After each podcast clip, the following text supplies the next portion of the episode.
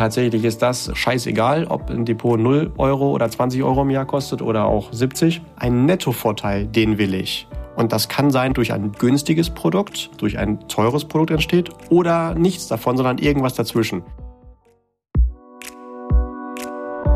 Hallo und herzlich willkommen bei Financial Health, dem Podcast für deine finanzielle Gesundheit. Freue dich auf spannende Inspirationen und leicht umsetzbare Financial Lifehacks für dein privates Finanzmanagement. Erwarten dich wertvolle Impulse, wie du das Thema Geld und Finanzen zu einer angenehmen, unterstützenden und cleveren Kraft in deinem Leben machst. Schön, dass du da bist. Vielen Dank für deine Zeit und danke für dein Interesse. Es freuen sich auf dich Julian Krüger und unsere bezaubernde Amelie Lieder.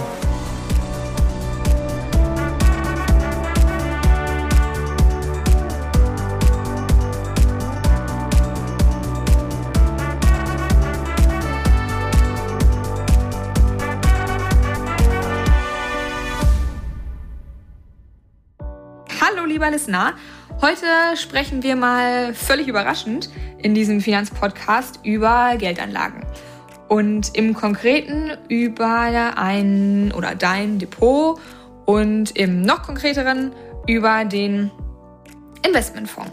Weil wir haben ein Thema mitgebracht, was wahrscheinlich jeden irgendwie ein Stück weit interessiert mm, und was auch gerade in den Medien immer mal so suggeriert wird, als würde gerade der Investmentfonds mit unfassbaren Kosten zusammenhängen und man praktisch arm davon wird und ähm, kurz nach der Einsparung in einen Investmentfonds quasi Privatinsolvenz anmelden kann. Dem ist ähm, nicht so, so viel sei vorweggenommen. Wir wollen da heute mal so ein bisschen aufräumen. Julian, ich habe es ja gerade schon gesagt, wir sprechen heute über den Investmentfonds. Was kostet denn jetzt so ein Fonds? Ja, gute Frage. Ich würde sagen, bevor wir dann ins Detail reingehen, das machen wir sehr gerne. Erst einmal natürlich vorweg, es ist total menschlich und auch verständlich, wenn wir für alles im Leben so wenig Geld wie möglich ausgeben wollen. Und ich meine, wer will auch schon für irgendwas zu viel zahlen? Ne? Also das ist natürlich klar, diese grundsätzliche Haltung, weil wir immer Angst haben, wenn wir was zu viel zahlen, dass wir dann was falsch machen. Es gibt aber übrigens auch eine Sache, die ist noch teurer, als für etwas zu viel zu bezahlen. Und das ist für etwas zu wenig zu bezahlen. Das lasse ich jetzt einfach mal so im Raum stehen und wirken, kann sich ja mal jeder seine eigenen Gedanken drüber machen. Grundsätzlich kurz und knapp zu den Kosten. Da muss man natürlich erstmal auch unterscheiden zwischen dumm, intelligent und clever. Dumm ist jemand, der sich mit etwas gar nicht beschäftigt. Intelligent, wenn er alles in der Theorie genau durchleuchtet und aus dem akademischen Elfenbeinturm betrachtet und da auch die Pläne ausmacht. Und clever ist derjenige, der weiß, ich sollte mich mit einem Thema beschäftigen. Ich kenne auch alle theoretischen Hintergründe. Ich kenne aber auch die Problematiken, die das in der Praxis mit sich bringt. Also ich bin nicht der Theoretiker, sondern ich äh, weiß, wie das funktioniert. Einfaches Beispiel. Du willst mit einem Auto durch die Welt fahren, äh, vielleicht auch über ein Gebirge. Dann würde natürlich erstmal jeder dir den Tipp geben, kauf das billigste Auto mit dem geringsten Spritverbrauch. Das stimmt ja auch erstmal. Aber es ist dann in der Praxis vielleicht so, dass du mit dem Auto dann gar nicht übers Gebirge rüberkommst, weil es gar nicht genug Power hat. Und äh, du hast dann zwar erstmal in der Praxis viel Geld gespart, aber bist in der Praxis auch gar nicht über den Berg gekommen. Das heißt, um auch wirklich dein Ziel zu erreichen, musst du vielleicht etwas höheres Budget dann auch ansetzen. Das so als kleines Beispiel, als Unterschied zwischen dumm, intelligent und clever. Und ähnlich wie wir jetzt hier drei Ebenen haben, gibt es auch bei Investmentfonds drei Ebenen, die wir mal genauer betrachten können, die hier für Kosten relevant sind. Und das ist bei eigentlich allen Investmentvorarten auch identisch. Also egal, ob wir von dem ganz klassischen Aktieninvestmentfonds sprechen oder einem Mischfonds, einem vermögensverwaltenden Einsatz, einem Rentenfonds, einem Immobilienfonds, einem Geldmarktfonds, überall ist das so.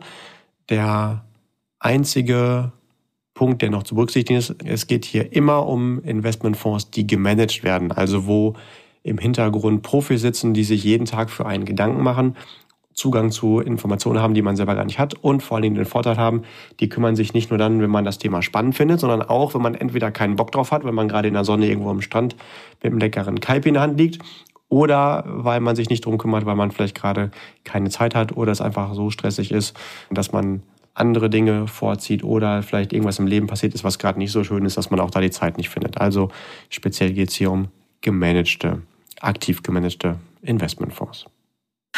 Okay, gut.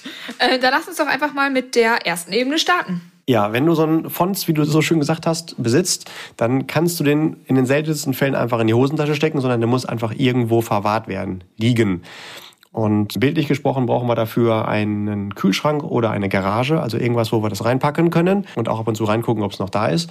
In der Finanzsprache nennt man das Depot, also also die Verwahrstelle, wo das dann liegt und in der Regel kaufst du dann Anteile an so einem Investmentfonds, die dann dort, ähm, so dass du zum Beispiel auch immer jeden Tag digital reingucken kannst, weißt, wo sie liegen. Und so eine Depotstelle hat erstmal natürlich gar nichts mit dem Investmentfonds zu tun, ist aber trotzdem relevant, um das Geld zu besitzen. Ähnlich wie wenn du auch ein Portemonnaie hast, hat mit dem Geld nichts zu tun, aber meistens ist es einfacher, das äh, Geld in einem Portemonnaie zu verwahren. Und da gibt es natürlich ganz unterschiedliche Anbieter, bezogen auf Sicherheit, bezogen auf Infrastruktur, bezogen auf Zukunftsfähigkeit.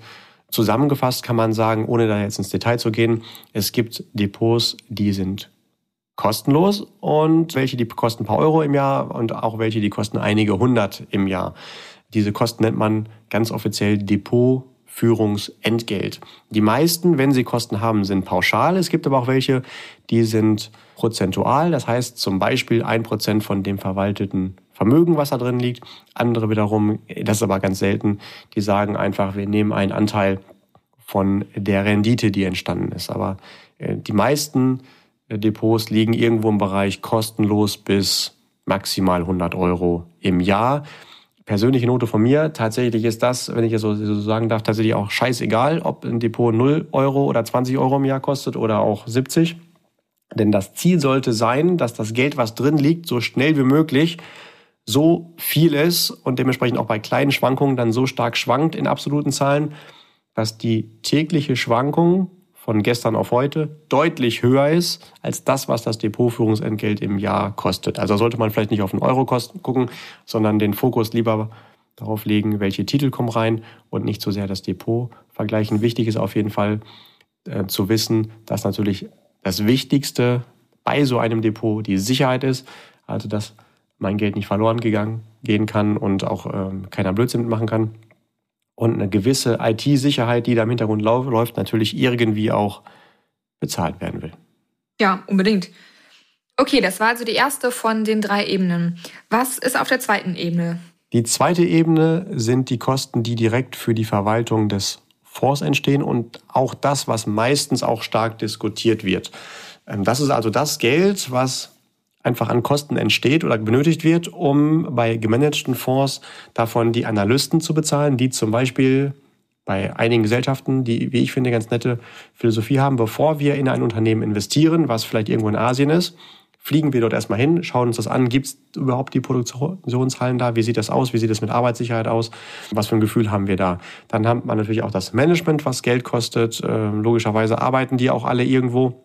In der Regel müssen dann auch Gebäude bezahlt werden, sprich Miete. Dann gibt es noch ein Marketing, dass man auf die Gesellschaften aufmerksam wird. Natürlich sollte auch ein Gewinn geben. Also ganz klassisch verschiedene äh, normale betriebswirtschaftliche Kosten, um ein Unternehmen wie eine Kapitalanlage bzw. Kapitalverwaltungsgesellschaft oder ein Vermögensverwalter am Laufenden zu lassen, halten. Und da gibt es natürlich fixe Kosten, aber äh, auch welche, die äh, unterschiedlich sind von dem Aufwand, der betrieben wird. Und äh, dann gibt es Kosten, wo eine Gesellschaft sagt, okay, die haben wir einfach. Oder wenn unsere Performance, also unser äh, Anlageergebnis ein bestimmtes Level überschreitet, dann wollen wir da nochmal einen extra Gewinn auch für bekommen, auch verschiedene Systeme.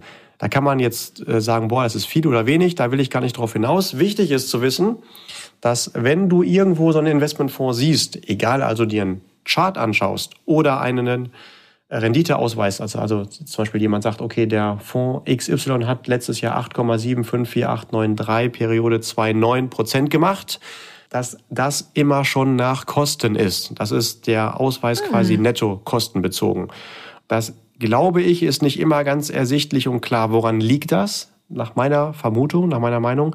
Politiker haben das Ziel, Verbraucher, ich mag übrigens das Wort Verbraucher gar nicht so, weil ähm, nenn es mal eher Nutzer oder äh, Konsumenten oder Kunden, aber politisch gesehen heißt es Verbraucher. Auf jeden Fall sollen die geschützt werden und das ist auch tatsächlich eine wichtige und gute Absicht. Und ich glaube, das gelingt uns auch in Deutschland schon deutlich besser als in anderen Ländern. Manchmal, vielleicht übertreiben wir es aber auch. In diesem Fall glaube ich, führt es auf jeden Fall mindestens zu der einen oder anderen Verwirrung. Wo will ich darauf hinaus? Zum Beispiel ist den Gesetzgebern sehr wichtig, dass äh, eine hohe Transparenz bei den Kosten von Investmentfonds äh, gegeben ist. Und das ist ja auch gut so. Das heißt, alle entstehenden Kosten, da gibt es verschiedene Kostenarten, unter die, die dann zusammengefasst werden, die müssen veröffentlicht werden. In Produktinformationen genauso wie wenn man jemanden einen Anlagevorschlag vorlegt. Und das ist auch gut so, aber es kommt nicht so richtig raus, dass diese Kosten schon abgezogen sind, wenn einem die Rendite zufließt. Also wenn wir zum Beispiel über ein Produkt sprechen mit acht Prozent und es hat dann vielleicht sagen wir mal, viele Kosten von drei Prozent, das ist sehr, sehr viel, dann hat man das Gefühl, oh, wir fließen nur fünf zu. So ist es aber nicht. Eigentlich hat diese Anlage im Hintergrund elf gemacht, also acht plus drei und kommuniziert werden schon die Nettokosten, aber äh, die Nettoergebnisse, Entschuldigung, jetzt wird es langsam wirklich wild hier äh, von den Formulierungen. Also kommuniziert wird die Nettorendite und es werden aber auch Kosten kommuniziert. Betriebswirtschaftlich ist das nicht so richtig clever. Also jeder, der BWL die erste Vorlesung, erste Semester äh, gehört hat, der versteht, entweder ich kommuniziere Bruttoergebnisse und Kosten oder ich kommuniziere Nettoergebnisse. Die Kommunikation von Nettoergebnissen und von Kosten ist total unüblich und auch total verwirrend. Also aus meiner Sicht nicht ideal. Vorschlag an die Politik hier also. Entweder, das reduziert natürlich die Transparenz, zu sagen, wir sprechen nur noch von Nettorenditen und lassen die Kosten weg, oder wir sprechen gerne weiter von Kosten. Dann sollten aber auch die Bruttoergebnisse kommuniziert werden dürfen, Schrägstrich müssen. Wenn ich also verschiedene hm, Finanzprodukte miteinander vergleiche, also verschiedene Investmentfonds untereinander oder auch Investmentfonds mit anderen Lösungen, dann sollte ich erst ein Verständnis davon haben, was ist wirklich die Nettorendite und nur das miteinander auch dann vergleichen. Ja, zusammengefasst, also auf dieser zweiten Ebene, das, da sind schon viele Kosten, aber in den aller, aller, aller, allermeisten Fällen spielen die für mich praktisch gar keine große Rolle, weil mich interessiert ja nur, was mir an Rendite zugeflossen ist. Und das, was ich habe, das nimmt mir keiner mehr weg, sondern das ist halt Nachkosten. Das ist genauso wie wenn ich ein anderes Beispiel, ein Nehmen wir mal ein richtig schlechtes Anlageprodukt aus meiner Sicht, ein Sparbuch, hat keine große Daseinsberechtigung, aber es kennt jeder. Äh, bei einem Sparbuch, nur mal also runde Zahl, natürlich ist es aktuell unrealistisch, ein Prozent Rendite bekomme, dann ist ja auch jedem klar, dass die Bank mein Geld, was ich dahin bringe, woanders anliegt und damit Erträge erzielt. Aber eben nicht ein Prozent, sondern irgendwas mehr. Sagen wir mal als Beispiel zwei Prozent, damit wir hier runde Zahlen haben. Bedeutet, mein Geld leitet die Bank weiter. Das nennt man offiziell auch Transformation. Äh, logischerweise bündelt die das von anderen Anlegern. Ähm, die wandelt auf verschiedene Laufzeiten. Ist alles egal äh, hierfür jetzt. Und erzielt damit zwei Prozent gibt mir aber nur ein Prozent weiter. Die muss sich aber auch diese Differenz, in dem Fall diese ein Prozent, nehmen dürfen oder können oder müssen damit sie auch natürlich die, die da arbeiten, bezahlen, auch da das Marketing, den Strom, die Gebäude und was auch immer. Man kann sich dann immer noch darüber streiten, ist das viel oder wenig, aber dadurch, dass die ja alle bei Sparbüchern, genauso wie bei Investmentfonds, die Anbieter im Wettbewerb stehen, also bei Sparbüchern die Banken und bei Investmentfonds die Kapitalverwaltungsgesellschaften, wird auch keiner sagen, oh, alle nehmen sich zwei Prozent im Schnitt oder haben ihre Kosten so eingestellt, dass sie da landen und ich nehme fünf Prozent, damit ich noch drei Prozent mehr Gewinn habe. Das kann man zwar machen, aber dann ist ja meine Rendite, die ich ausweise, im Vergleich zu den anderen Wettbewerbern automatisch, unabhängig von meinen Anlageentscheidungen, schon mal drei Prozent schlechter. Das erlaubt sich aber auch keine Gesellschaft. Warum, muss man verstehen. Es ist nicht besonders clever, aber wie Mittel in Investmentfonds fließen, ist es in der Regel, es gibt Listen, da steht drin, was war der Fonds, der letztes Jahr die meiste Performance gebracht hat, oder letzten Monat, oder letzte Stunde, oder letzten grünen Donnerstag. Das ist eher die Amateurbetrachtung. Profis gucken natürlich, welche Qualität im Management ist dahinter und was sind die Ergebnisse der letzten Jahrzehnte. Aber in der Regel ist es halt so, dass äh, man sich da verwirren lässt von kurzen Ergebnissen. Und wenn ich das jetzt weiß, ich will ja als Investmentfonds immer neue Mittelzuflüsse haben, also viel neues Geld, dann werde ich auch dafür sorgen, dass meine Performance immer besonders gut ist. Und einer der Treiber, da ist natürlich auch der Kost, die Kostenseite, wenn ja die Renditen netto nach Kosten ausgewiesen werden. Ich kann mir also gar nicht erlauben, eine zu hohe Kostenquote zu haben, denn dadurch schmälere ich ja auch wieder die Rendite, die ich ausweise. Und wenn dann andere Kosten effizienter sind, fließt ja bei ansonsten gleicher Anlagequalität, also Vermögensverwaltungsqualität, den anderen das Geld zu, weil halt viele, viele Amateuranleger gucken, in der letzten Zeiteinheit, meistens ganz kurze Perioden, wie wir eben schon gehört haben, was war denn da die Anlage mit der höchsten Rendite? Und da fließt das ganze Geld hin. Das will ja jeder. Also das ist ein sich selbst regulierendes System, dass niemand da so viele Kosten reinpackt, dass er sagt, ich lease jetzt für alle Mitarbeiter, auch für die Putzfrau nur noch Lambos. Dann fließt nämlich kein Geld mehr dahin. Okay, gut, das war eine lange zweite Ebene. Ja, hast recht. Äh, aber aber fein, ja lass uns doch zu. mal über, übergehen zur dritten Ebene. Eine gibt's ja noch. Ja, richtig, genau. Ähm, Ebene 1, ich fasse nochmal zusammen, Depotführungsentgelt. Ebene 2, interne Verwaltungskosten, die aber natürlich ähm, vor Renditezufluss entstehen. Und dritte Ebene, ähm, deswegen wiederhole ich das nochmal, das ist wirklich etwas, wo ich jetzt als Anleger wirklich auch Geld abgebe. Hier geht es nämlich darum, um die Kosten, die dann entstehen, wenn ich mein Geld wo reinpacke. Also für jeden Euro quasi, der in einen Investmentfonds fließt. Das sind also die Zugangskosten. Man kann es auch als Eintrittsgeld sehen. Die Fachleute nennen das Ausgabeaufschlag oder auch Agio. Das ist in der Regel irgendwas zwischen 0 und 5 Prozent. Ganz grob, das ist nicht ganz richtig, aber kann man sich daran orientieren, das, was der Ausgabeaufschlag ist, ist in etwa auch die Renditeerwartung pro Jahr. Äh, also stimmt nicht so ganz, aber als ganz grobe Daumenregel. Also habe ich 1% Ausgabeaufschlag, kann ich eher so mit 0 bis 3% Renditeerwartung pro Jahr rechnen. Und habe ich einen Ausgabeaufschlag von 5%, kann ich irgendwie eine Renditeerwartung von 4 bis 8% haben. Roundabout. Heißt, im Schnitt muss ich ein Jahr warten, bis ich dann auf Null bin. Das wäre dann mein Break-Even als Anleger. Wofür ist dieses Geld da? Das ist für diejenigen, die mir den Zugang zu diesen Anlagen geben. Also äh, da, wo ich quasi unterschreibe oder klicke, jo, ich will mein Geld da reinpacken. Hoffentlich ist das eine beratende Stelle, die kompetent ist und mir natürlich erstmal zuhört, was ist mir wichtig, und dann Zugriff auf ganz viele verschiedene Vermögensverwalter hat, um dann verschiedene miteinander zu kombinieren, sodass die zu meinem Bedarf am besten passen. Betriebswirte würden bei diesen Kosten wahrscheinlich von am ehesten von Fixkostendegression sprechen. Was bedeutet das? Du zahlst das für ein Euro einmal und es ist auch egal, ob du diesen Euro auf einmal da reinsteckst oder äh, zehnmal a 10 Cent. Auch das kann jeder gerne mal nachrechnen, führt manchmal zu Verwirrung, spielt keine Rolle. Und auch Sparpläne sind in diesem Sinne nichts anderes als die Aneinanderreihung von Einmalanlagen. Also Sparpläne sind da nicht teurer. Wichtig ist zu wissen, je länger ich in einer Anlage bin, deswegen Fixkostendegression, also die Abnahme über die Zeit an den Kosten pro investierten Geld, je länger ich investiert bin, desto weniger habe ich pro Zeiteinheit bezahlt. Ähm, nehmen wir das Beispiel, die Rendite ist genau gleich hoch wie dieser Ausgabeaufschlag, dieses Eintrittsgeld. 5% bei vielen Aktieninvestmentfonds als Beispiel. Ich lege 100 Euro an, bin nach einem Jahr, Entschuldigung, bin dann bei Geld, was angelegt bei 95 Euro, ist bei 5% Rendite bin ich ungefähr äh, wieder bei 100 Euro nach einem Jahr und erst dann fange ich an, Geld zu verdienen. Ein Jahr später bin ich bei 105 Euro. Bezogen auf zwei Jahre habe ich dann eine durchschnittliche Rendite schon von ungefähr zweieinhalb Prozent und so wird es halt immer besser. Äh, irgendwann spielt es dann keine Rolle mehr, ob ich dann 0 oder 5 Prozent einmal gezahlt habe, wenn ich jetzt am Ende stehe bei 200, ähm, 300 oder 400 Prozent, dann spielt das also absolut noch kaum eine Rolle.